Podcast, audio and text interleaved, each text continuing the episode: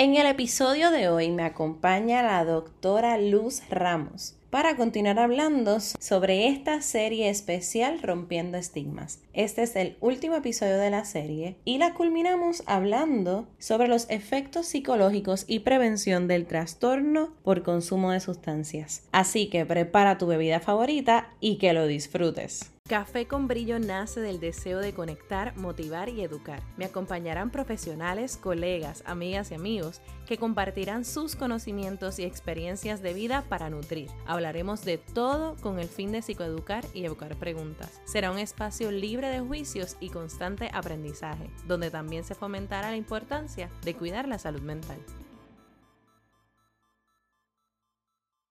Hola a todas, a todos y a todas y bienvenidos al episodio número 38 de Café con Brillo. Hoy eh, culminamos la serie especial Rompiendo Estigmas junto a Christopher Rivero, quien tiene una certificación de sustancia y eh, estudiante de psicología clínica. Tonya Gastón, quien es consejera en uso de sustancias y también ahora mismo está estudiando psicología clínica. Y la invitada de hoy, la doctora Luz Ramos, que nos acompaña por segunda vez, quien es directora del programa de consejería en uso de sustancias de la Universidad Central del Caribe y psicóloga clínica. Estaremos conversando sobre los efectos psicológicos y prevención del consumo de sustancias. Hola doctora, me alegra tenerla nuevamente en este espacio. hola, hola, saludos a todos y buenas noches, buenas noches y un placer para mí estar aquí nuevamente con ustedes. Gracias, de verdad que muchísimas gracias. Hola, hola Christopher, hola Tonya. Hola, hola. un placer.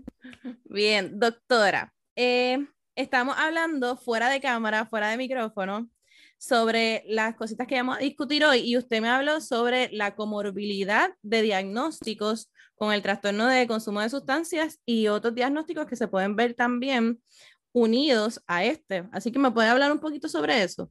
Sí, claro que sí. Es importante que nosotros conozcamos, ¿verdad?, lo que es la comorbilidad o la relación entre dos diagnósticos o más en una persona, ¿verdad? Porque a veces hablamos de trastornos por uso de sustancias, hablamos de que las personas por uso de sustancias se pueden deprimir o pueden pasar ansiedades y todo eso, pero no sabemos la relación que hay entre ambos diagnósticos, ¿verdad? Y hay algo que el DCM5 nos, nos, nos especifica o nos describe como comorbilidad, ¿verdad? Que esto se utiliza, es un término utilizado para describir dos o más diagnósticos que, que ocurren a la misma vez, en el mismo proceso del tiempo, ¿verdad?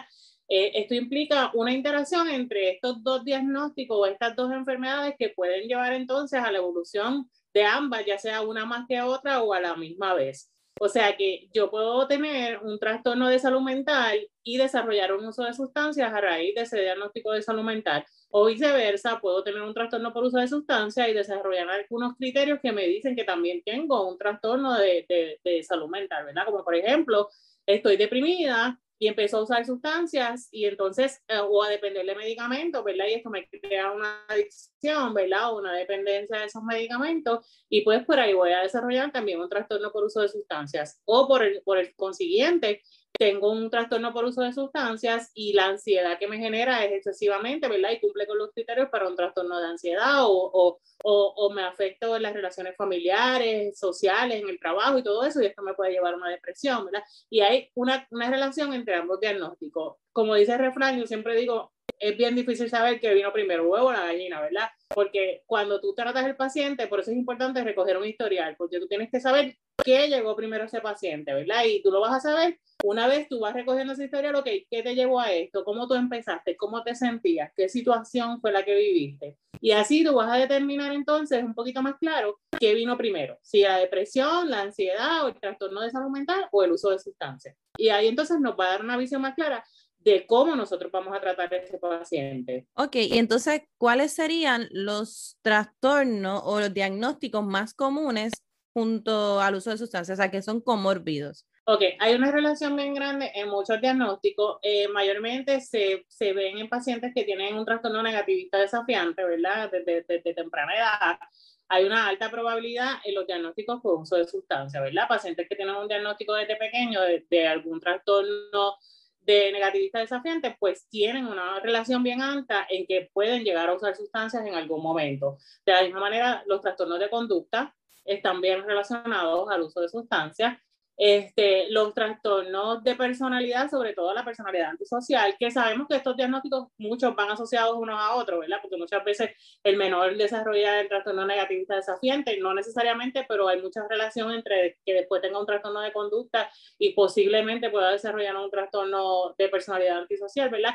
Y todos estos diagnósticos que tienen que ver con, con, la, con el aspecto de personalidad son los más propensos al uso de sustancias. Obviamente, una persona que padece mucho de ansiedad o tiene unas conductas compulsivas también puede llegar a una dependencia de sustancias en el uso de medicamentos o en el uso de alguna sustancia controlada, porque también hay una relación. Pero los más altos que se observan vienen a raíz de la, de la personalidad o, o, sea, o del trastorno de conducta, relacionados más a la conducta por la, por la misma situación de la falta de controles, de la falta de, de disciplina, ¿verdad? O todo lo que viene envuelto en los trastornos de, de, conducta. Y esto también se ve reflejado en lo que es la población carcelaria, etcétera. Christopher podría hablar un poquito más sobre eso, que también él, él, ahora mismo está haciendo un track forense y él ha tenido experiencia, ¿verdad, Christopher? ¿Qué me puedes decir?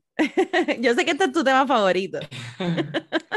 este, sí, aportando a lo que dice la doctora y siguiendo esa línea, en efecto, estos diagnósticos de, de conducta a temprana edad, pues pueden llevar a lo que son futuros diagnósticos de personalidad sin embargo, trabajando la revisión de literatura de la disertación, que también corre por esta misma línea, he podido notar que el rasgo de personalidad de mayor predominancia es la impulsividad, como hablaba la doctora, que eso lo, lo vemos mucho en lo que son todos estos trastornos de la conducta, y es falta de ese, de, de poder controlar estas personas no tienen esta estrategia y, y no tanto porque son como que a X evento no puedo controlar X conducta o, o, este se me salió de las manos porque no tenía esta estrategia. Ya estamos hablando de rasgos más marcados, como son pues, los rasgos de personalidad, que requieren un poco más de trabajo, requieren un poco más de destreza. No es tan fácil como que no supe controlar X evento y ya, porque es algo que define a esta persona. Eso que venimos con este paciente que ya trae estos rasgos bien marcados y al menor evento, pues la probabilidad de que tenga una recurrencia o de que si no está dentro de lo que es el consumo de la sustancia, pues pueda llegar a él es mucho más accesible. Pensé que Ton ya iba a hablar, por eso me quedé como que en silencio de momento. sí, quería, quería aportar a las señales con un delay. Quería aportar a lo que está haciendo la doctora que yo quería saber, y también el público quiere saber, yo lo sé, que cuál es el impacto que tiene la sustancia cuando quizás los jóvenes se consumen una sustancia para sentirse mejor, porque hoy me siento depressed o tengo mucha ansiedad, entonces quisiera saber ese impacto psicológico que tiene la sustancia en ya una persona o un adolescente que ya tiene un trastorno pero lo desconoce o ya tiene un trastorno pero como escucha que esto es natural, esto me va a ayudar. Entonces quiero saber qué pasa con esos síntomas. Bueno, eso lo estamos viendo bien común en lo que es la marihuana medicinal o el cannabis medicinal, ¿verdad? Que hoy en día tú atiendes a cualquier paciente, eh, yo que tengo la oportunidad de tener oficina privada, eh, la mayoría de los jóvenes llegan y te dicen, es que yo tengo ansiedad o yo tengo problemas para dormir o yo tengo déficit de atención y entonces el médico me recetó cannabis medicinal, pero es porque es medicinal, ¿verdad? Y esto me va a ayudar para la ansiedad pero sabemos que esto pues trae otras implicaciones y yo no voy a entrar en que si el cannabis medicinal es bueno o no, porque yo creo que eso lo hemos discutido mil veces y cada cual tiene su opinión, ¿verdad? Pues para mí yo, yo veo los efectos neurológicos que puede causar y puedo tener mi opinión, pero me la voy a reservar, ¿verdad? Pero sí hay una, una necesidad grande en cuestión de, de, del uso del cannabis, ¿verdad? Que se ha visto, de que lo estamos utilizando mucho para el manejo de la ansiedad o para otras situaciones, sobre todo también en los, los, los jóvenes que tienen déficit de atención no pueden trabajar o, o, se, o se llevan a, a, un quizás un abuso o, o quizás no todo, porque muchos tienen el control y yo siempre digo, cuando el medicamento es necesario y tú lo usas como es recomendado, no tienes ningún problema, ¿verdad? Y eso lo tenemos claro. Pero normalmente hay un abuso de lo que es el aderal o el uso de otras dependencias de otros medicamentos porque lo toman excesivamente, ¿verdad? Y entonces ahí es que pasa de ser un medicamento controlado para ayudarte a una situación a perder el control en el uso, ¿verdad? Y entonces empiezan a comprarlo en la calle y ahí es que entonces viene la problemática y entonces llegamos al uso de la cocaína, ¿verdad? Porque sabemos que cada vez el cuerpo te lo va a pedir más y si el médico no te va a dar más receta porque ya te dio la receta indicada, pues entonces tú puedes buscar otras opciones de medicamento y no solamente la marihuana medicinal, sino sabemos que utilizan la cocaína para lograr la atención o otro tipo de, de. Y entonces eh, eh, va ligado mucho a los trastornos de salud mental, ¿verdad? Porque ya sea el paciente que tiene problemas de controlarse en las clases, porque como decía Christopher ahorita, eh, tienen un problema de control o de impulsividad o de compulsividad en las situaciones que están surgiendo y tienen que usar el medicamento porque cuando, sobre todo, cuando este adolescente va creciendo y tiene un diagnóstico de hiperactividad o, impulsividad, pues tiene que tratar de controlarse porque tiene que estar en la escuela, tiene que estar sentado en una silla en la universidad y no va a perder el control porque no va a quedar al mal al frente de la gente. Entonces tiene que tomar medicamentos constantes para manejar esa situación, ¿verdad? Y entonces ahí lo lleva a una situación adicional. Y, y eh, igual de la misma manera, pues eh, no sabe manejar la ansiedad, no le gusta ir al médico, no quiere que lo juzguen, y entonces empieza a buscar sustancias afuera o, o está la presión de grupo, ¿verdad? En la universidad se ve mucho este proceso de compartir medicamentos, porque tengo un examen, sobre todo en las escuelas de medicina, ¿verdad? Que, que, que en el área donde yo trabajo, eh, se ve este compartir de medicamentos, de que tú necesitas medicamentos, pues toma, tómate esto para que puedas pasar bien el examen y todo eso.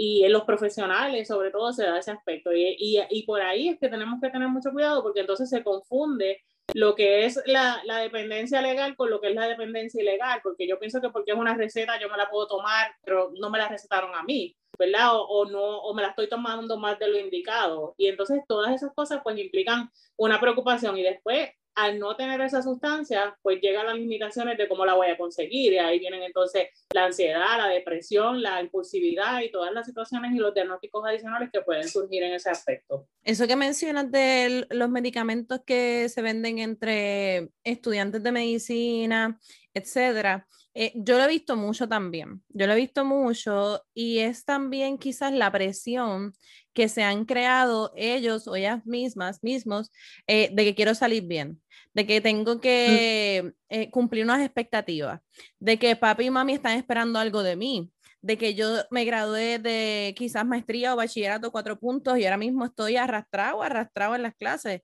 Así que eso también viene de una preocupación y de un estigma que hay que si tú no sacas A o B todo el tiempo, pues eres un fracaso, eres un mal profesional. Y muchas veces también eso nos lo hace pensar, bueno, voy a decir nos, porque soy estudiante doctoral, eh, muchas, muchas veces me encuentro con profesores y profesoras que invalidan también esos procesos y quizás, voy a hablar de mí, de mí nuevamente, eh, nos llevan al límite, me llevan al límite. A veces cuando empecé... Y de mí. Pues, cuando yo empecé el doctorado, yo sentía que mi cabeza no podía aprender más nada, como que ya llegué a mi límite. Sí, y, y, eso pues me, me, hace pensar que yo no soy una buena profesional o que yo no sirvo para esto. Eh, así que eso también eh, es un factor de riesgo en, en ese aspecto de, de abuso de estimulantes. Y, hay, hay, estudios donde especifican, obviamente, eh, mayormente los estudiantes de medicina, porque siempre se ve como que los estudiantes de medicina son los más presión que tienen, pero también los, todo estudiante que pasa por un doctorado tiene una presión, yo creo que bastante fuerte en el proceso, ¿verdad? Y tú tienes que lidiar no solamente con una presión de tus profesores o una presión de carga académica súper alta, ¿verdad?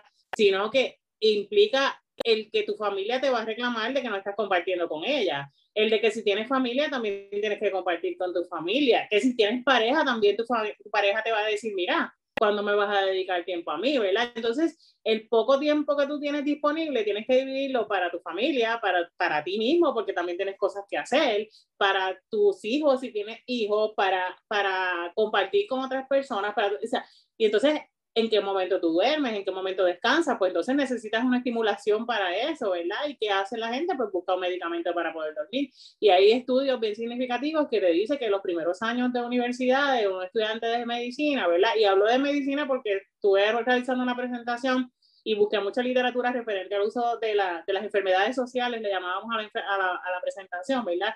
Y una de las cosas que especificaba era que, que pues no tenían, o sea, tenían una mala higiene del sueño, que se afectaban las relaciones familiares y que obviamente les creaba mucha ansiedad y que para poder manejar eso muchas veces llegan al uso de sustancias o al uso de medicamentos y entonces ahí es que nosotros, ¿cómo llegamos a un balance? O sea, ¿cómo tú haces para que ese joven llegue a un balance en, en ese aspecto? Y lo digo desde mi perspectiva, Jenny sabe y, y, y Tanya, ¿verdad? Que me conocen un poquito más, que yo estudié en Ponce igual que ustedes, ¿verdad? Y que yo viajaba, yo tengo, yo tengo una hija, mi esposo, y yo tenía que viajar, o sea, mi balance era el fin de semana, de dedicárselo a ellos, pero no era fácil, ¿sabes? Yo también, igual que Jenny, a veces llegaba en crisis, a veces lloraba, a veces decía, no puedo más, pero es tú tener ese balance y decir, cómo yo lo logro, ¿verdad? Y entonces hacer una agenda quizás un poquito más estructurada, buscar estrategias y hacer otras cosas que te ayuden para que no recurras o no incurras en uso de medicamentos o en uso de sustancias controladas. Claro, eso que ha estado hablando la doctora me parece súper importante y bien interesante porque yo pienso que estos primeros años, eh, cuando las personas entran a lo que es escuela graduada, es donde mayor competencia hay porque están todas las personas conociéndose, entonces ahí es que empiezan a competir, porque tienen esos primeros años, mantiene el mayor promedio, espérate, ¿qué oportunidades me puede dejar eso? Siento que si quizás bajo el promedio, entonces pues no voy a tener tanto, tantas oportunidades o eso me va a cerrar un poco las puertas. Incluso estamos hablando de sustancias, pero muchos este, empiezan a tomar grandes cantidades de café. Exacto. Que como el café es legal, pues nadie habla del café. Wow, sí. el, el, café lo venden en cualquier esquina. Y vemos personas Hay un montón de coffee toda la noche. Sí. Exacto. Entonces, ahí es donde venimos a ver hasta qué punto la sociedad también hace accesible todas estas sustancias que, que nos pueden mantener alerta para que podamos rendir mejor. Y digo entre comillas, porque cuando no descansamos, cuando llegamos al cuerpo a estos niveles, muchas veces por tratar de rendir mejor lo que hacemos es que rendimos peor. Porque una persona que no duerme, que estuvo toda la noche tomando café y al otro día va a coger un examen, lo más seguro es que se va a colgar por más que se sepa el material. Claro, el cuerpo en algún momento no va a resistir la presión. Es la presión, la presión también del comercio, que ahora no te venden unas tacitas de café, ahora son los megamods de café y tú pues te los preparas completos, o sea, eh, y, y, tú no piensas, como tú dices, que eso es una sustancia eh, que te va a crear otros efectos, pero sí es la realidad de que para tú sobrevivir en el día, que te dice todo el mundo, pues tomate un café y te vas a despertar, ¿verdad? Y uno está tomando café todo el día y no sabe toda la energía que tú estás metiendo al cuerpo y que no te deja quizás descansar. Que si te levantas y no te tomas el café, te da dolor de cabeza. Y para que no te dé dolor de cabeza, te tomas el café. Ay, me tomé el, el café y ya se me quitó. Estoy curado, curado. Síntomas de retirada, le dicen a eso. pero sí, definitivo. La sí, también es un factor que está afectando porque lo están mezclando con otras sustancias, ¿verdad? Y entonces esto también es un factor que, que la gente se las toma por montones para poder tener la energía y eso también tiene cafeína, ¿verdad? Y tiene otros equivalentes que también te pueden llevar a hacerte daño y afectarte, ¿verdad? Y eso pues es legal también, pero pero ah, en exceso, volvemos a lo mismo. Yo me puedo tomar un medicamento que sea legal, pero cuando me paso de la línea o paso para el exceso, entonces ya que empieza a ser una dependencia o un, o un problema adicional. Yo digo, eh, yo digo, si tú no lo necesitas, no lo uses. Si no lo necesitas, no lo uses. Y si lo necesitas, no abuses de eso porque eh, los medicamentos se recetan de acuerdo al peso de la persona, de acuerdo al metabolismo, a las condiciones médicas, etcétera. Así que si ya tú tienes un medicamento que tú estás utilizando regulado, mira, no abuses de él. No abuses de él. Porque por eso mismo es que se da la crisis de opioide que ahora mismo en Estados Unidos y se está viendo también reflejo en Puerto Rico.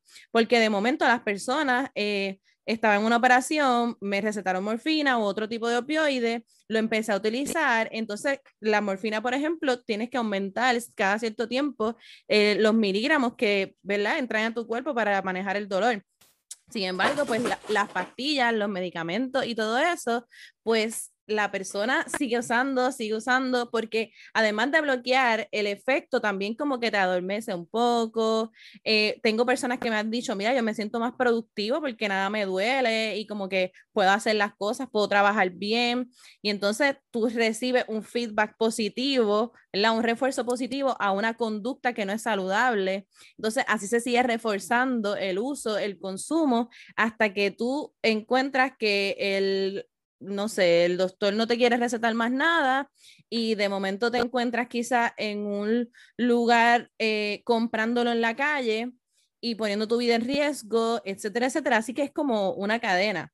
Ahora, mi pregunta es, doctora, para prevenir esta cadena, para prevenir todo esto, ¿qué se debe hacer o cuáles son los pasos? Entiendo que está la prevención primaria, secundaria, terciaria. Y terciaria, yo lo sé, Christopher lo sabe, Ton ya lo sabe, pero las personas que, no, que nos escuchan quizás no lo sepan. Así que, doctora, no sé si en Arroyo Bichuela usted nos puede explicar eso de la prevención. Sí, ok. Eh, lo más importante, yo pienso que antes de cualquier cosa dentro del tratamiento por uso de sustancias, tenemos que pensar en lo que es la prevención, ¿verdad? Yo creo que es un factor súper importante, lo que es el tratamiento para, para desde, lo, desde los adolescentes, ¿verdad? Eh, porque si yo tengo un adolescente que es que, pero vamos a empezar por lo más básico, ¿verdad? El desarrollo humano. Si no cumple con las etapas básicas de desarrollo humano, pues no, va a tener una deficiencia en unas áreas, ¿verdad? Y eso lo sabemos de, lo más básico de, de, los estudios, ¿verdad?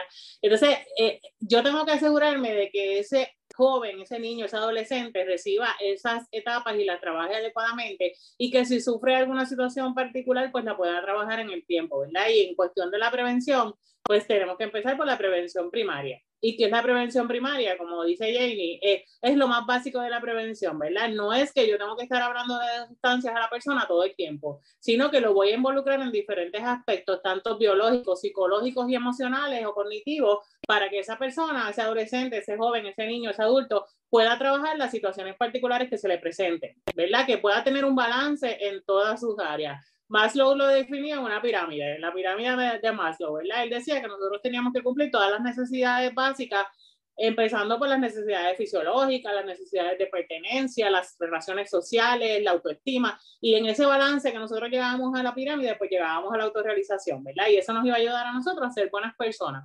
Pues si yo le enseño eso al niño desde pequeño, y voy trabajando en desarrollarle lo que es el deporte, en desarrollarle las destrezas sociales, que comparta con otros niños, que tenga buenas notas o que se desarrolle bien en la escuela. O sea, lo voy a enseñar, lo voy a llevar por una guía. Además, ah, pues puede ser que ese niño tenga situaciones de trauma en la casa, ¿verdad? Pero a lo mejor va a la iglesia y en la iglesia le dan un balance, ¿verdad? O tiene una, una figura de apoyo que lo ayuda o a lo mejor el papá no es una figura importante, pero su mamá está ahí ayudándolo y educándolo constantemente. De la misma manera, este, tiene unos buenos valores. En la escuela se encontró con una maestra que lo atendía bien o lo apuntaron en un centro como los Boys and Girls Scouts, whatever, este, y recibe unas buenas herramientas, pues ese nene puede ser que aunque se desarrolle en una comunidad difícil, que sus padres a lo mejor sean dependientes de algo, puede ser que se desarrolle bien y no tenga ningún problema ni de salud mental ni de sustancia, ¿verdad?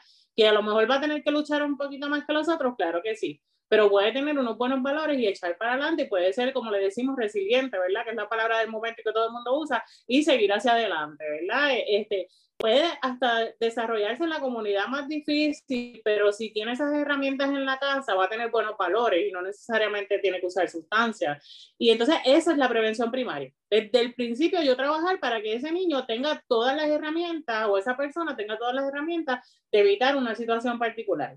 Cuando ya vamos a la situación de la, de la prevención secundaria, pues hablamos de personas que han tenido alguna experiencia con trastornos por uso de sustancias, o algún tipo de uso de alcohol o algo así, tienen que recibir el tratamiento, ¿verdad? Y a lo mejor han podido mejorar, pero necesitan ese empuje adicional, ¿verdad? Y lo reciben a través de tratamiento ambulatorio o de algún centro de prevención, ¿verdad? O un sitio donde se trabaje para evitar que esa persona tenga una recaída en la sustancia y tiene toda la posibilidad de recibir esa ayuda y, y, y seguir hacia adelante. Y ya la prevención terciaria, pues es lo que son los centros de tratamiento, ¿verdad? Lo que son los centros de residenciales, o centros de ayuda donde ese paciente va a estar, ¿verdad? Todas las prevenciones son importantes, toda la ayuda es importante, pero si empezamos desde la base, desde saber que ese niño necesita ayuda, pues entonces vamos a lograr que tenga una mejor prognosis de vida y que se desarrolle mucho mejor en el futuro. Doctora, digamos que hay, don ya abriste el micrófono, perdón, te dejo ahora. digamos, doctora, que hay eh, unos padres, ¿verdad? Quizás primerizos o tienen su segundo tercer hijo o hija y desean saber cómo eh, pueden desarrollar a sus hijos de una manera preventiva, ¿verdad? Y protectiva hacia estos aspectos que, pues, están en la calle. ¿Qué organizaciones usted les recomendaría o qué actividades específicas usted les recomendaría que, que matriculen o que lleven a su hijo o hija? Yo pienso que, que, hay muchísimas, ¿verdad? Hay muchísimas desde los deportes, desde los deportes más básicos. Siempre piensa que le gusta a su hijo, ¿verdad? Yo siempre cuento la experiencia de mi hija. Mi hija fue prematura y, y pues me decían que tenía que darle estimulación temprana, ¿verdad? Pues obviamente yo le di estimulación temprana y pues yo quería ponerla en todos los deportes habidos y por haber porque yo quería que ella se desarrollara bien. Y entonces yo la llevé a tenis, yo la llevé a voleibol, yo la llevé a, a natación, yo la llevé a cuánta cosa había, hasta Kinder Music, ¿verdad? Desde el principio. Y ella lo único, a gimnasia, bueno, a todos los deportes que ustedes se puedan imaginar, ella fue. Y ella lo único que hacía era bailar, bailar y cantar. O sea, yo pagaba por la clase de tenis y ella se iba a bailar cuando la música ponía. Yo pagaba el Kinder Music o gimnasia y ella se iba a bailar. Pues yo determiné que ella lo que le gustaba era el baile y la música, ¿verdad? Y, y yo entonces dije, pues entonces la enfoco por el baile y la música. Y eso le dio a ella las herramientas de, de, de seguir adelante en lo que ella le gustaba. O sea, pero yo tengo que ver qué es lo que le gusta a mi hijo. O sea, y ver esas señales que me está dando mi hijo de lo que él necesita. ¿Verdad? Porque si yo veo que mi hijo está aislándose o está empezando a presentar baja autoestima o está desmotivándose o no le gusta la escuela, tengo que buscar qué es lo que está pasando, ¿verdad? Y si no te gusta la escuela, ¿por qué no te gusta? O qué cosas tú quieras hacer adicionales, ¿verdad? Y los papás tienen que ver siempre, no es que los vamos a complacer en todo, no es que no los vamos a, a, a, limitar en algunas cosas, pero vamos a ver qué es lo que a ese niño le gusta para que él le pueda sacar provecho, ¿sabes? Porque porque yo sea médico no quiere decir que mi, que mi hijo tiene que ser médico, ¿verdad? A lo mejor eso no le gusta y a lo mejor cuántos casos vemos de gente que, que, que los papás lo obligan a estudiar algo que, que, ellos quieren que estudie, porque ya sea porque ellos no lo lograron o porque quieren que haga lo mismo que ellos, ¿verdad? Y entonces los presionan a hacer algo que no quieren y ¿qué pasa con esa persona? Se frustra, muchas veces cae en el uso de sustancias, muchas veces termina de estudiar y después se va a hacer otra cosa o muchas veces por complacer a sus padres está un tiempo y después se va del proceso, ¿verdad? O se aleja de sus padres porque lo que hace es frustrarse, ¿verdad? Es importante que nosotros enfoquemos en qué es lo que necesita el niño. Centros hay muchísimos, desde si el niño tiene dificultades académicas, pues ponerle un centro de tutoría, si el niño necesita este, eh, ¿cómo se llama esto? Título 1, pues lo ponemos en título 1. Si necesita una evaluación, pues vamos a hacerle una evaluación. Si vemos que el nene está presentando algún síntoma de salud mental, vamos a dejar el estigma, vamos a llevarlo al psicólogo y que el psicólogo determine, ¿verdad? Si tiene algún problema de aprendizaje, buscarle académico, porque está también determinado que muchos niños que tienen problemas de aprendizaje caen en el uso de sustancias porque se frustran en las escuelas, no pueden con la carga académica y a veces es que tiene un problema de iglesia o un problema específico de aprendizaje en matemática y tú quieres tener ese bueno en matemática. O sea, y entonces todas esas cosas nosotros como padres tenemos que estar pendientes para que el niño se desarrolle adecuadamente y, y no sentirnos mal porque nuestros hijos no son perfectos ni nosotros tampoco. ¿Ve? Y es importante que nosotros veamos qué problema está presentando el niño para yo determinar qué ayuda necesita. Y en caso de que, Toña, perdón, sé que está pendiente, te voy a dejar hablar, dame un. Algún día Ahora, ahora pronto. Y no, tranquila, tranquila. Ah, ok, gracias. En caso de que ya el padre, la madre notó, identificó alguna señal que está en efecto, sí, el, el, adolescente, por ponerlo, ¿verdad? Porque es una edad que típicamente ahí comienza el uso, eh, comenzó a utilizar la sustancia. Se, se, están dando cuenta de que hay algo que deben atender y muchas veces los padres, madres se desesperan y lo que hacen es pelearle al hijo, culparlo o culparla, decirle que están mal, que están al garete y muchas cosas como que vete de aquí, eres una basura, ya tú moriste como hijo, como hija, etcétera. Y sin embargo, necesitan un apoyo porque por algo ese uso comenzó. Yo siempre he pensado que detrás del uso hay un dolor o hay algo que está ocurriendo que no se está atendiendo. Así que, doctora, para estos padres que están desesperados, estas madres que no saben qué hacer, ¿cuál, es, cuál usted cree ¿verdad? Porque yo conozco que está AMSCA, etcétera, pero ¿cuál usted cree que, o, o nos puede recomendar algún centro o algunos centros, o cuáles son los pasos que deben tomar? Yo creo que eh, eso depende de la situación en que esté el menor, ¿verdad? Y cuánto él esté dispuesto a recibir la ayuda, porque sabemos que si el menor está en negación, eh, va a ser más difícil el proceso, ¿verdad? Hay diferentes centros de tratamiento para adolescentes, están desde, las, las clínicas ambulatorias donde tú puedes ir a un, a un médico, ¿verdad? Y, y, y, referirlo para que el médico o sea un psicólogo que lo ayude a guiar ese, ese niño en ese proceso.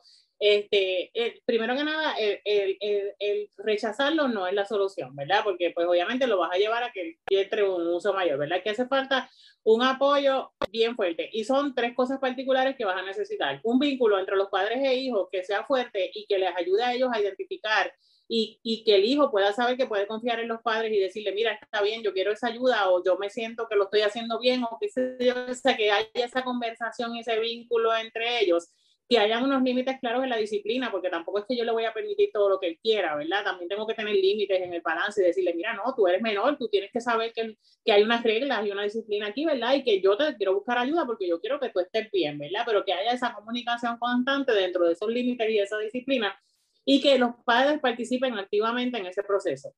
O sea, que sus padres se involucren en ese proceso de buscarle ayuda, de que si van a ir a ANSCA, por ejemplo, ANSCA tiene muchísimas clínicas, ahora mismo están abriendo un centro de prevención en el área de Bayamón, y yo sé que muchos pueblos lo debe haber también, donde se trabaja la prevención primaria. Y se, se ayuda a esos niños de la comunidad, en este caso es en Bayamón, para que reciban estrategias de, de, de disciplina en las escuelas, les hacen un área de juego, le ponen ayudas de tutoría y todo eso, y a la misma vez van a haber allí consejeros de sustancia, van a haber psicólogos, van a haber trabajadores sociales, pues que el papá, si no tiene la, la, disponibilidad de ayudarlo a estudiar, pues que lo lleve a ese centro para que reciba, y lo hacen por las tardes, después de la escuela. ¿Verdad? AMSCA también tiene centros de tratamiento ya para cuando el estudiante está en sustancia. Ellos se están abriendo mucho, por eso es que les estaba contando ahorita, ¿verdad? Que están tomando la certificación de sustancia porque ellos se están preocupando mucho por esa área y están preparando a sus profesionales para que puedan identificar estos procesos y les puedan brindar la ayuda necesaria a, a estos jóvenes o, o, niños que están en el proceso, ¿verdad? Los hospitales psiquiátricos tienen centros de niños y adolescentes que también los pueden ayudar a, a enfocarse, ¿verdad? Ya, ya en, una, en una posición de, un, de una prevención terciaria, pero hay muchos centros. Lo que usted tiene que hacer es buscar y pedir ayuda yo siempre digo que su tarjeta de plan médico tiene un número de, de, ayuda, servicio al cliente, y esa gente sabe dónde guiarlo, ¿verdad? Pero hay muchos centros de tratamiento que a lo mejor uno ni conoce, que les pueden dar ayuda y que simplemente pues le pueden dar una guía y que el nene lo que necesita es un bonding con alguien, con algún profesional que él pueda confiar, si no confía en sus papás, para que le ayude a guiarse. Y muchas veces tienen solución. Lo que necesita es una guía y una estrategia. Ahora, esto sí se está haciendo mucho más difícil y con el hecho volvemos otra vez al cannabis medicinal, porque ahora ellos lo ven como que está bien, ¿verdad? Ahora estamos hablando de que eso está bien y que me sirve para manejar la ansiedad y que yo lo uso porque no me puedo concentrar o porque no puedo dormir, ¿verdad? O por X o Y razón. Y me contaba los otros días la directora de la clínica de niños y adolescentes de, del programa CERA en AMSA, que no están llegando los pacientes a, a, los tratamientos, a los adolescentes. ¿Por qué? Porque no consideran que el uso de cannabis sea un problema legal, o sea que, que los guardias, los policías no están haciendo ninguna intervención porque ellos le dicen, no, es que yo tengo licencia, esto es medicinal, ¿verdad? Y ahí entonces estamos creando un problema, una situación más severa. Sí, sí, definitivo. eh, eh, Llegaste, Tonya, me voy a callar. no, no, podemos hablar todo. Eh, sí, y mi, pregunta ya por la línea de la de Jamie, así que me parece importante que se pueda ofrecer este tipo de información porque muchas personas desconocen, ¿verdad? Muchos padres eh, no saben qué hacer y lo que hacen es regañar quizá y, y no manejarla de la, de, la, de la manera adecuada. Y no es como usted dijo, que sean, ¿verdad? Que sean padres permisivos y que pierdan la autoridad, sino es que llevar un buen balance porque si no, el niño pues puede reaccionar de una manera, se frustra, va a, tener, va a ser impulsivo y va a seguir consumiendo. Y doctora, yo quería hablar, antes de que mi compañero, ¿verdad?, hable, a ver si nos podía comentar un poco sobre lo que es la dependencia, ¿verdad?, psicológica a la sustancia, porque he escuchado muchos mitos en la, por ahí, por la calle y en la oficina, de que quizás algunas sustancias que son eh, legales y otras que no son legales, pues que no, que no crean una dependencia, que yo puedo parar cuando yo quiera. Y yo quiero que usted nos hable un poco más cómo podemos ver y cómo podemos identificar cuando hay una dependencia psicológica.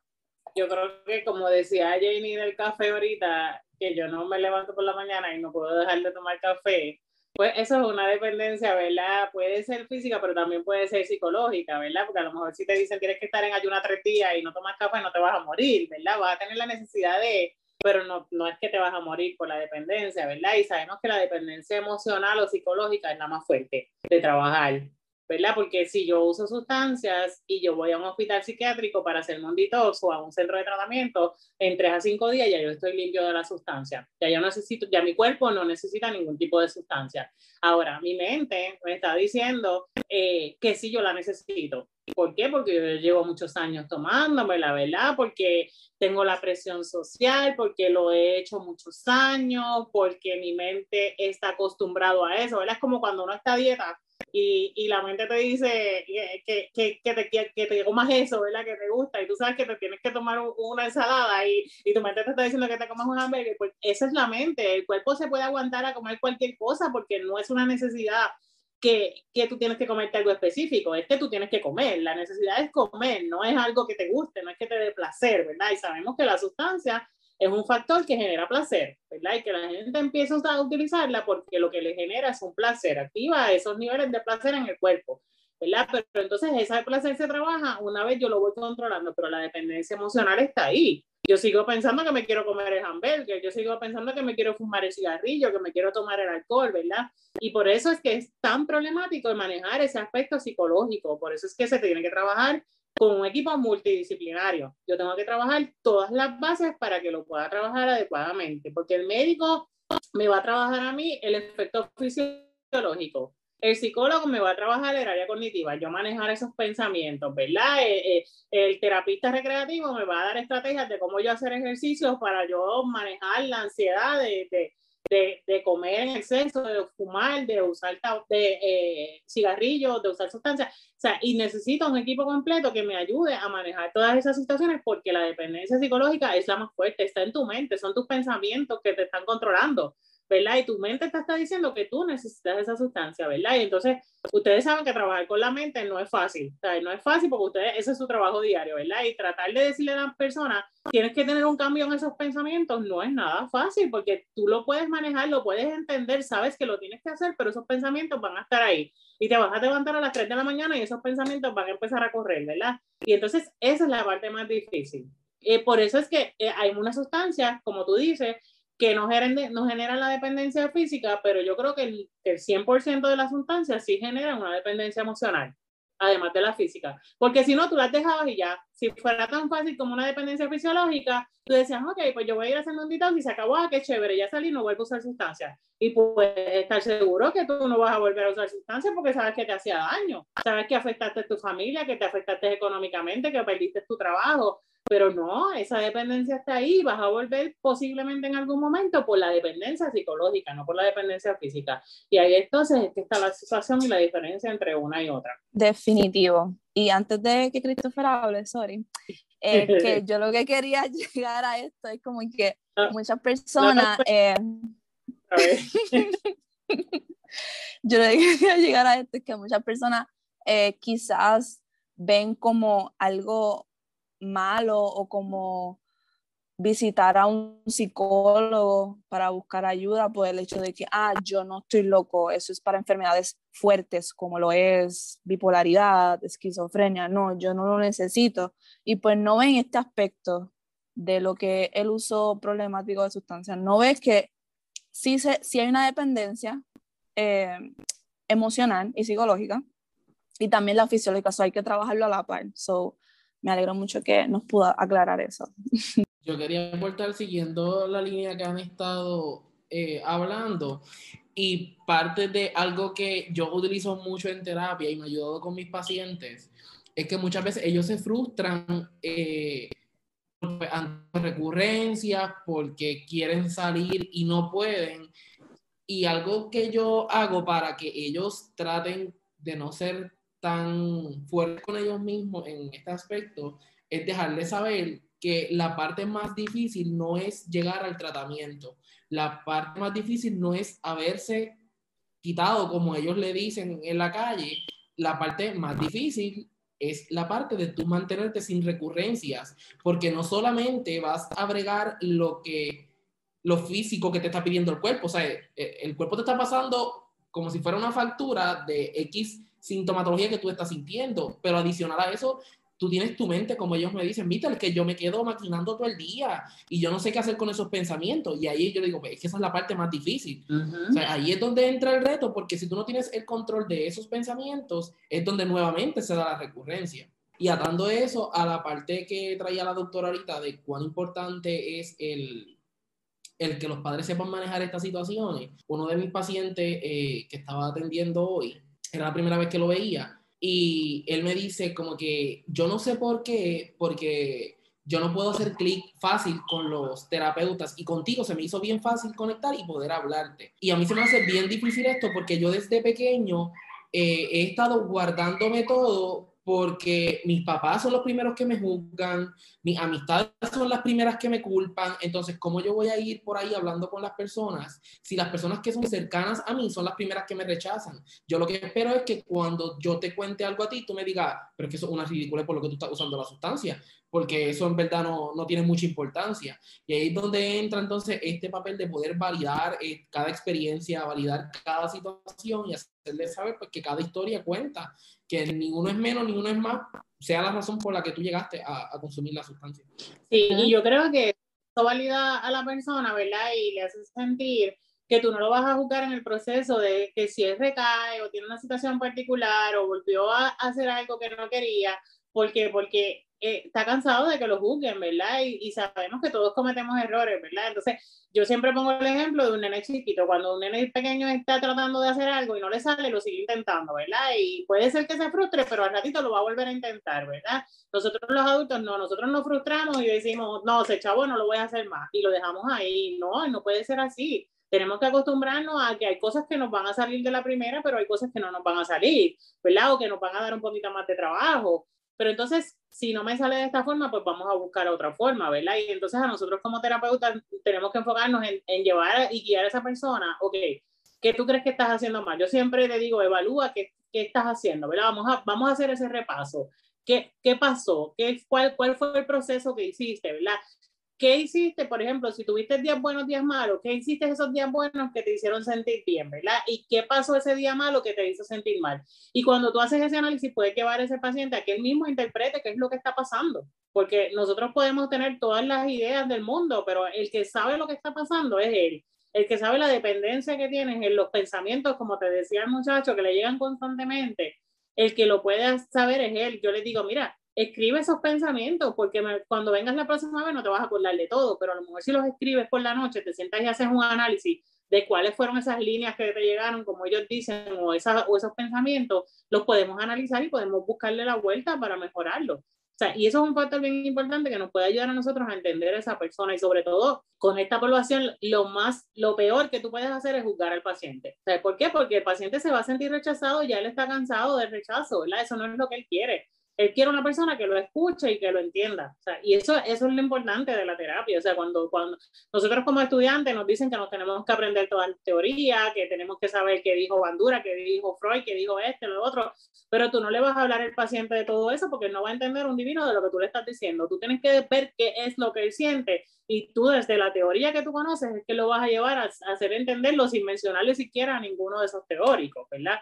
Porque siempre va a venir el paciente que quiere impresionarte y te va a mencionar a todos los teóricos y chévere, tú puedes con él filosofar todo lo que tú quieras, pero con este tipo de paciente, no, este tipo de paciente tú tienes que sentarte, hablar con él y decirle, mira, ¿qué pasó, verdad? ¿Qué, qué, qué tú quieres? Y, y, ponerte al nivel, al nivel de él. ¿sabes? Yo siempre cuento cuando yo hice mi internado, que lo hice en psicología de la salud, y me dijeron, mira, aquí es bien diferente a la psicología regular, ¿verdad? Porque a ti te dicen no tengas el acercamiento con el paciente, no lo abraces, no lo toques, si no te toca tú no lo tocas a él. Pues en psicología de la salud no, el, sector, el, paciente si te viene a abrazar, tú lo abrazas. O sea, si, si, te, si quiere que darte la mano, tú se la das. Y para mí fue bien difícil porque tu preparación toda la vida había sido, no te la acerques al paciente si el paciente tienes que guardar una distancia, no dejes que se te acerque mucho, ¿verdad? Este, Y entonces cuando este paciente venía a abrazarme en, ese momento, yo decía, a ver, ¿qué pasó aquí? ¿verdad? Hasta que aprendí el proceso de que muchas veces ellos no querían ni hablar, ellos lo que querían era un abrazo tuyo. Y con eso simplemente tú lo haces sentir feliz. Y eso es un factor bien importante a la hora de tu brindar tratamiento a los pacientes con sustancias. Muchas veces ellos también piensan, ah, pero es que si tú no usas sustancias, tú no sabes por lo que yo estoy pasando. Ah, pero es que tú, tú, no sabes de eso porque tú nunca has estado en un detox ah, pero es que tú nunca, tú me estás diciendo a mí que yo debo utilizar quizás mismo para el dolor de estómago, pero es que tú no sabes el dolor que yo siento en el momento que yo estoy haciendo, ¿verdad? Retirada. Y yo les digo a ellos, yo quizás no lo sepa. Sin embargo, yo te puedo hablar, por ejemplo, de que a mí me gusta mucho el chocolate. Y entonces yo, lo, yo me muevo a una realidad que no, no me va, el, el chocolate si ellos lo utilizan, ¿verdad? Si ellos lo consumen, quizás no le llegue el 100% de placer que una sustancia, alguna otra sustancia sí le, le, le, ofrezca. Sin embargo, yo le digo, a mí cuando yo entro a una farmacia, yo quiero ir a donde está la góndola de los chocolates, porque yo me quiero comprar un chocolate, yo me lo quiero comer, a mí me encanta el chocolate. Sin embargo, si yo me como una barra de chocolate cada vez que yo entro a la farmacia, me va a hacer daño a mi salud. Y no utilizo sustancias, sin embargo, yo puedo crear una dependencia al chocolate, así mismo como yo creo una dependencia al café. Así que eh, es también el contrastar el que, y cuando vamos al gym, cuando vamos al gimnasio nosotros queremos empezar dieta y nosotros vamos eh, la primera semana y estamos bien pompeados, pero llega la segunda semana y no queremos ir. Y es lo mismo quizás también que ocurre cuando tú comienzas este tipo de tratamiento. Tú empiezas dejando bien motivado, dejas la sustancia, pero de momento llegan los pensamientos que te invaden y te molestan y comienza una batalla con los pensamientos. Así que yo los llevo también a contrastar el que yo no estoy en tu realidad, sin embargo, desde mi realidad puedo entender tu proceso, puedo comprenderte y estoy aquí para ayudarte. Y me ha pasado también con profesionales licenciados ya, que muchas de las técnicas que le brindan a, a esta comunidad es, ah, si encontraste trabajo, pues tienes que seguir trabajando, para que entonces de esa manera manejen los pensamientos. Ah, este, entonces tienes tu casa, pues tienes que seguir buscando por ahí trabajo, tienes que hablar con tu familia, tienes que hablar con ellos para que te sigas moviendo. Entonces, ¿dónde está la empatía? Porque entonces detrás de eso está el discurso de que es que tú no tienes la fuerza de voluntad necesaria para salir de ahí. Así que, ¿dónde está la empatía? Y tú lo estás viendo de profesionales que ya tienen licencia y y yo soy una, Christopher es uno y Tonya es una, entonces nos encontramos con mucha gente que piensa lo mismo versus nosotros que estamos tratando de romper con esos pensamientos. Y de momento tú ves al paciente que tú le dices, mira, pues ya la semana que viene termino la práctica, ay, pero ¿por qué te vas? Tú eres la única persona que me ha dado una buena herramienta, a mí no me habían hablado así antes, eres la única que no me juzga cuando yo tengo mi recurrencia. Entonces uno se queda con el corazón destrozado porque quizás tú lograste ayudar al paciente en su proceso, pero una vez tú te retiras porque pues es mandatorio, te retiras del centro, pues no sabe y el paciente se queda a la deriva. Así que e, es, es un sabor bien agridulce y hace falta continuar rompiendo estigmas y por eso es que esta serie ¿verdad? Que luego me gustaría seguir eh, hablando sobre este trastorno porque me apasiona y, pienso que necesita mucha visibilidad y atención. Eh, es necesario seguir rompiendo estigmas tanto de la sociedad individual y profesionalmente hasta hacia esta población. Sí, definitivamente, definitivamente hace mucha falta hace mucha información, sobre todo para los profesionales de la salud, que aprendan a entender este diagnóstico, ¿verdad? Porque a veces lo pasamos desapercibido, como tú dices, juzgamos al paciente y el paciente de por sí, pues como tú dices, piensa que tú no lo sabes tratar. Yo te lo pongo más fácil todavía. Yo le digo, el, el médico no necesariamente ha tenido cáncer y sabe curar un cáncer, ¿verdad? O, o, o un ginecólogo varón atiende a una mujer y la conoce a la perfección y no tiene que ser mujer, ¿verdad? No tiene que haber tenido un hijo. O sea, los médicos estamos preparados y los profesionales de la salud, ¿verdad? Los psicólogos o los personales clínicos están preparados para trabajar con esas situaciones porque lo estudiamos, lo conocemos lo, lo vemos a través de la investigación, ¿verdad? De la base científica y de la, de la,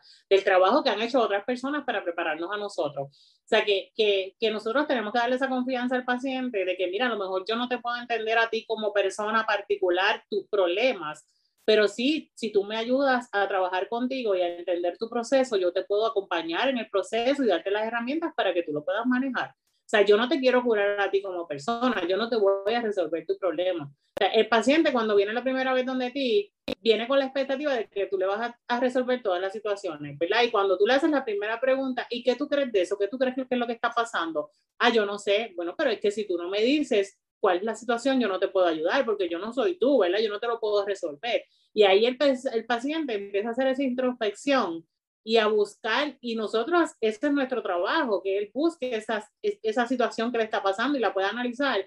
Y él mismo muchas veces llega a la conclusión de lo que está pasando y después te dice, gracias porque me ayudaste. Tú no hiciste nada, tú lo que hiciste fue ayudarlo a enfocarse, ¿verdad? Y eso es lo importante, que tú le dejas a ese paciente esa herramienta y no trates de buscarle todas las soluciones porque no las tenemos. O sea, nosotros tenemos que dejar que ellos mismos las encuentren. Y yo creo que una vez el paciente, yo pienso que, que el problema de las adicciones, cuando el paciente tiene el compromiso y dice hasta aquí yo llegué, es que entonces lo va a lograr. O sea, eso es lo más importante, que el paciente entienda que está enfermo, que tiene una condición y que al igual que la diabetes, la alta presión y cualquier otra condición, tiene que trabajar con ella para poder manejarla. Y que sí van a llegar las recaídas, como la persona que es diabética de momento si quiere comer un dulce, o, pero sí que la sepas manejar y lo puedas trabajar de una manera adecuada para salir adelante y seguir pudiendo ser una persona funcional en, en tu camino, que es lo que necesitamos, ¿verdad?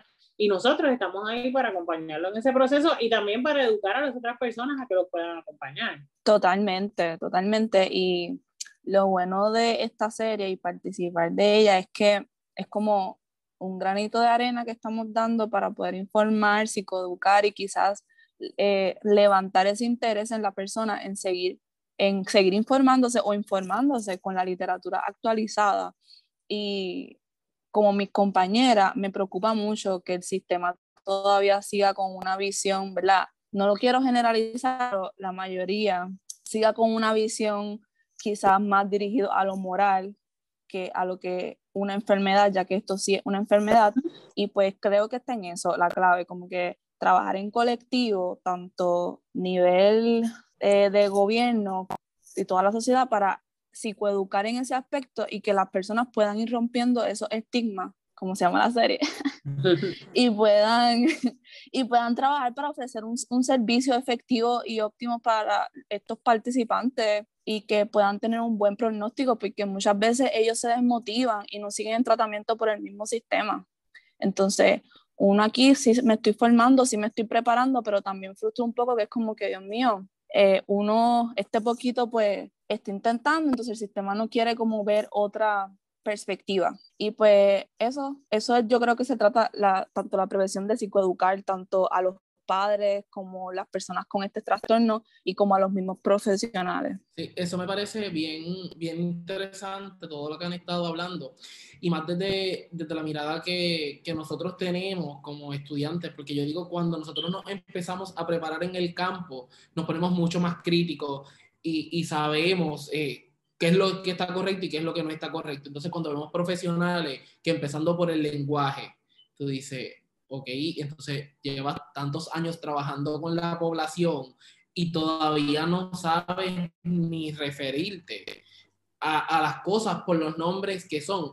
Porque si yo en la clínica sigo perpetuando el lenguaje del paciente, sigo llevando el estigma y sigo llevando esa carga negativa social que tienen la, lo que son las condiciones de salud mental. Sí, definitivamente, definitivamente. Y tenemos que seguir trabajando para mejorar eso, mejorar eso. Y, nosotros que, que, nos, apasiona esta población y que, y que, y que sabemos cómo trabajar, la verdad, seguir llevando ese mensaje positivo para que las otras personas aprendan. Y, y mira, somos seres humanos, ¿verdad? Este, no, no nos va a gustar todo y dentro de nuestra profesión no nos van a gustar todas las poblaciones, ¿verdad? Eh, no, no, no nos va a gustar todo el trabajo que nos toque hacer. Este, pero es importante que lo reconozcamos, ¿verdad? Y si yo no tengo las competencias para trabajar con un paciente de trastornos por uso de sustancias, no le hagamos daño, simplemente refiérelo. Y eso no está mal, eso no está mal. O yo siempre pongo el ejemplo, no sé si lo puse la otra vez, eh, eh, de cuando a mí me tocó trabajar en una escuela con niños chiquitos, sea,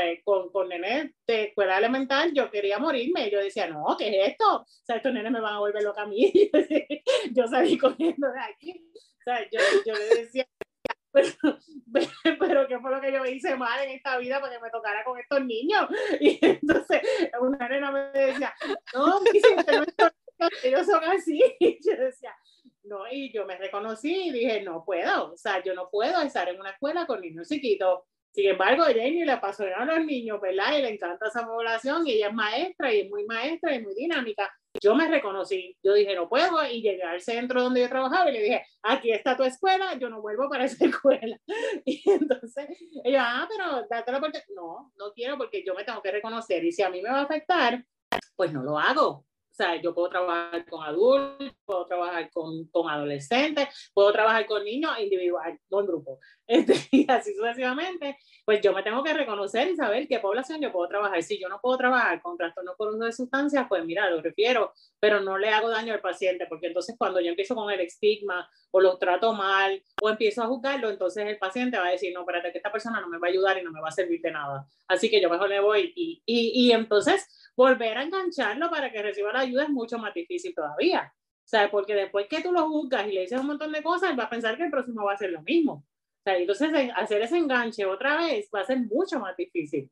Con cualquier situación de salud mental, imagínate con un trastorno por eso. Es bien difícil. Es bien difícil. A mí, a mí me decían, ¿y ahora quién me va a atender? Pero ahora tengo que contarle todo de nuevo a otra persona pero es que ya tú, ya tú me conoces. ¿Y para qué centro te vas? Yo puedo ir para allá. Es como que, no, no, mi corazón. Y es bien difícil porque mientras más mal o inadecuado se trate al paciente, más estigma también el paciente, la persona puede desarrollar hacia los servicios. Y entonces hay un bloqueo de ambas partes. Yo porque no reconozco mis límites y no reconozco que en efecto no te estoy ayudando y el paciente, la paciente, porque no está recibiendo un buen trato, no está siendo tratado o tratada como un ser humano. Eh, así que de verdad que muchísimas gracias por este espacio, gracias por a Doña, gracias a Christopher también por decir que sí, permanecer toda, toda esta serie especial. Doctora, muchas gracias. No sé si tengan alguna otra cosita para añadir antes de cerrar. No, para todos, un pagado, todos los que estén interesados en aprender más de sustancias, Universidad Central del Caribe allá las orden para, para orientarlos, educarlos, prepararlos para que no pueden. wow, definitivo, definitivo. Pero yo soy producto de esa maestría, así que yo puedo decir que no, anuncio no pagado, luego le paso a la factura, mentira. Este, de verdad que yo, yo soy producto de esa maestría, Toña también, y, y es espectacular. De esa es la oportunidad. Eh, si te gusta el tema, si te interesa el tema, date la oportunidad, porque de verdad que hacen falta muchos profesionales bien adiestrados, porque esta comunidad eh, no para, no para de, conocer más y más personas, así que hace falta, hace falta, así que de verdad que, que sí, sigan por ahí a, a la Universidad Central del Caribe.com creo que, o punto .edu, no sé, pero ¿Cómo es? ¿Cómo es? Universidad Central del Caribe en Facebook y usecaribe.edu en internet. Ay, Dios mío, ya mismo te saca, el anuncio. quiero añadir que Cristian, eh, Cristian Romero, eh, Juan Reyes y el doctor Héctor Santos fueron mis profesores de maestría, así que todo lo que ustedes han escuchado en los episodios pasados, pues ellos, yo, yo soy producto de, de, de ellos, de su gran conocimiento y de su gran amor por esta población y no voy a seguir añadiendo nada porque no estoy recibiendo regalías, así que me voy a callar. Eh, nada. Muchísimas gracias por estar aquí, por prestarme su oído este último episodio de la primera temporada de Café con Brillo. Hoy cerramos todos los episodios anteriores. Recuerden seguirnos en Café con Brillo por Facebook e Instagram y escuchar todos los episodios ahora por Anchor, Spotify, Apple Podcast, Pandora y Google Podcast. Comparte este episodio con quien desee. Gracias nuevamente y cuídate. Un abrazo.